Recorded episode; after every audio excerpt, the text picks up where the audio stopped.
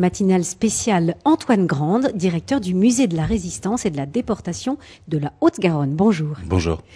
Vous intervenez cet après-midi dans le cadre de la journée d'études de l'Institut catholique de Toulouse sur la résistance catholique dans le Midi toulousain.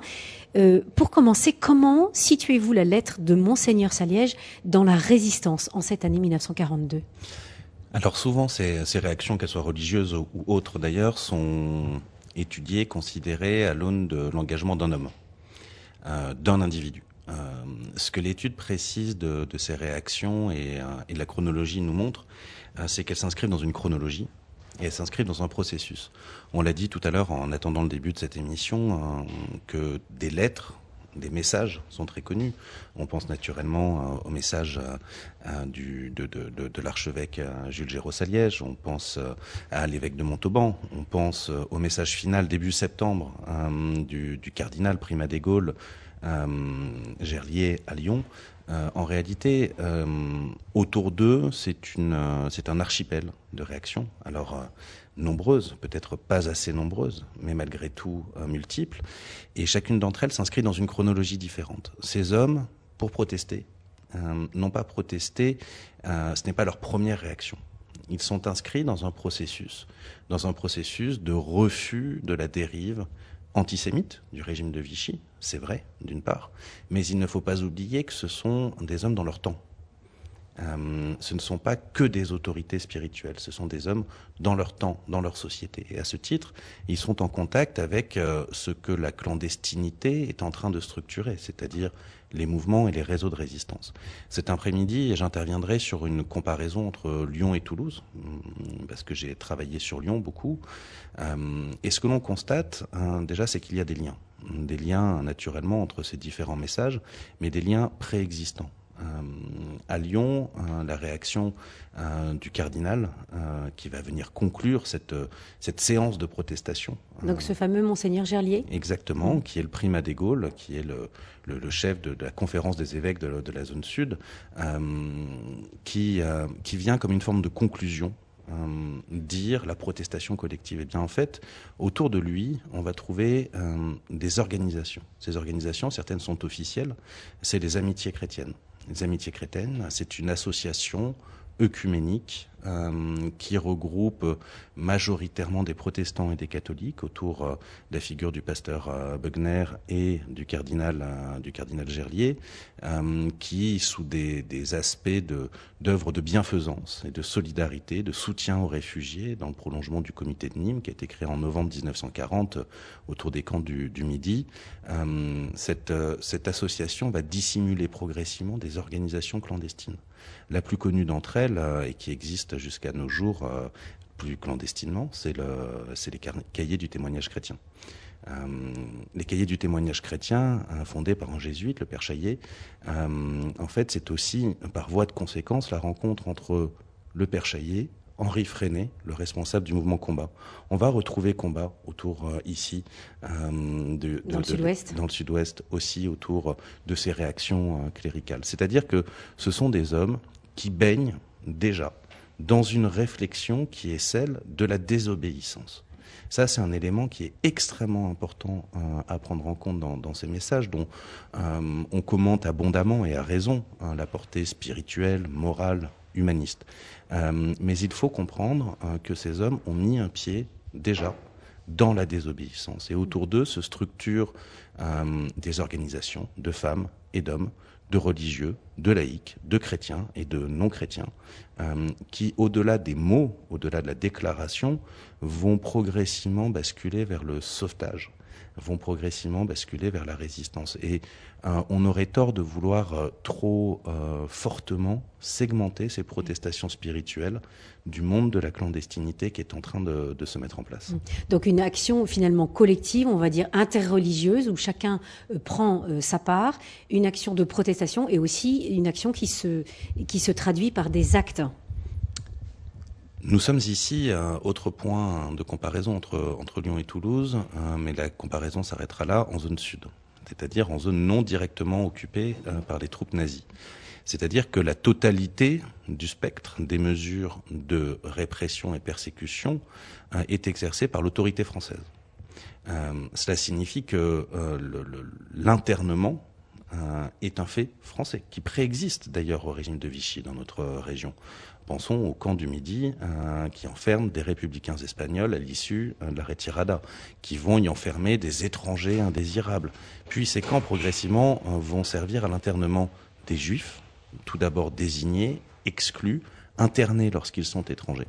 C'est là que la, comparaison s'arrête. À Lyon, il n'y a pas de camp avant les raves de l'été 42. C'est un camp intermédiaire, c'est un camp provisoire qui est créé à Vénissieux, tandis qu'ici, euh, les prélats, les autorités politiques aussi, et euh, ceux qui s'engagent, les militants, les, humanistes, euh, ont sous leurs yeux, à proximité d'eux, une expression physique, matérielle, de l'internement, de la hmm. désignation et de l'antisémitisme. Il y a déjà des camps. Ce qui signifie que autour de ces camps, avant même les raves de l'été 42, vont se mettre en place des œuvres, euh, des œuvres de bienfaisance, des œuvres de soutien, où vous allez trouver majoritairement des protestants, des catholiques et des juifs, structurés euh, dès novembre 1940 dans une euh, organisation qui prend le nom de Comité de Nîmes, qui est tout à fait officielle. C'est-à-dire qu'il y a une telle déliquescence de l'État français, une telle incapacité euh, à assurer euh, des mesures bassement humanistes. Qu'est-ce qu'ils font par exemple concrètement? Ils amènent des nourritures, ils soignent, ils éduquent. Euh, ils maintiennent euh, une présence, euh, ils informent les familles, ils intercèdent auprès des autorités préfectorales. Ils font ce que l'on retrouve dans l'engagement caritatif de ces organisations, au rang desquelles une, une, organisation protestante que l'on connaît aujourd'hui encore, la CIMAD. Ah oui, bien sûr. L'OSE, ce qui va devenir l'œuvre de sauvetage des enfants, qui intervient pour le compte de l'UGIF, l'Union Générale des Israélites de France. Tout cela est officiel. Mais ils, se servent de ce cadre officiel. Ils se servent de ce cadre officiel pour commencer à structurer une organisation de sauvetage. Hmm. Et cette organisation de sauvetage, naturellement, hein, elle va rencontrer une chronologie d'accentuation, d'urgence au moment des raves de l'été 1942. Et lorsque ces messages sont lus, ils sont finalement une sorte de, de synthèse, ils sont le catalyseur de, de l'ensemble de ces dynamiques-là.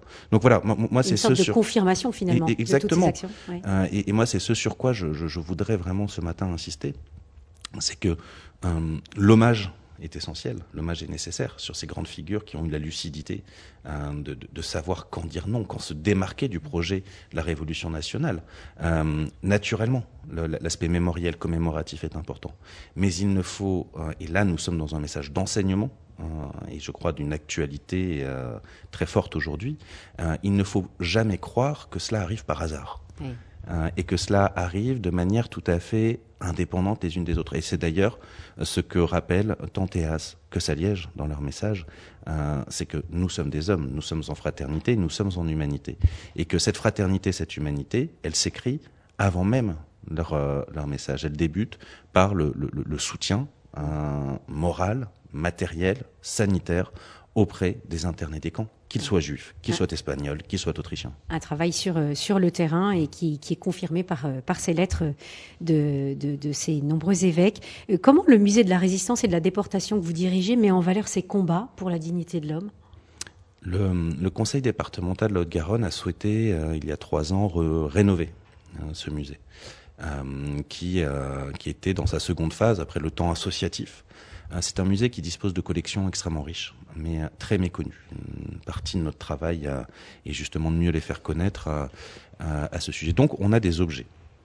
On a des documents, nous avons des archives, nous avons des photographies, nous avons les éléments de l'histoire. Euh, là encore, notre travail n'est pas juste de faire une juxtaposition en disant cet objet euh, existe en dehors de, son contexte. Ce que nous souhaitons montrer, euh, et c'est un vœu, c'est un vœu cher au cœur de la collectivité, c'est justement montrer ce processus d'engagement, que la capacité à se poser en protestation, à dire non, ou à dire oui, c'est-à-dire à être en humanité, en fraternité. Euh, ce message universaliste que nous souhaitons porter, eh bien, il se construit sur la durée des engagements. Et euh, nous, la, la, la fonction d'une institution telle qu'un musée de la résistance et la déportation, aujourd'hui, en 2022, c'est montrer le temps long euh, et essayer, hein, je ne crois pas que nous soyons des, des vaccins à l'antisémitisme, je, je n'y crois pas, ce serait trop simple. Oui, vous avez un rôle de témoin. Nous avons un rôle de témoin et, et, nous avons aussi un, un, une fonction fonction au regard des, des, consciences individuelles et collectives. C'est-à-dire que nous devons à celui et celle qui vient au musée dire vous ne pourrez pas dire que vous ne saviez pas. et j'allais dire que moralement, notre fonction est ici. Ensuite, scientifiquement, notre fonction est de conserver. Euh, et il est important, et là je me permets de, la tribune que vous m'offrez, je vous en remercie, euh, il est important que celles et ceux euh, qui ont des éléments permettant d'écrire, permettant de montrer, sachent que notre fonction est aussi de les conserver de les entretenir, de les restaurer, de les valoriser. Si vous voulez, un musée de la résistance et de la déportation a ça de très particulier par rapport aux autres, c'est que nous conservons des objets et des documents qui n'ont pas de valeur commerciale, faciale, ce ne sont pas des œuvres d'art. Euh, qui ont une valeur euh, historique quand même, mais qui ont une mm. valeur pour ce qu'ils disent, pas tant pour ce qu'ils sont, mais pour ce qu'ils disent.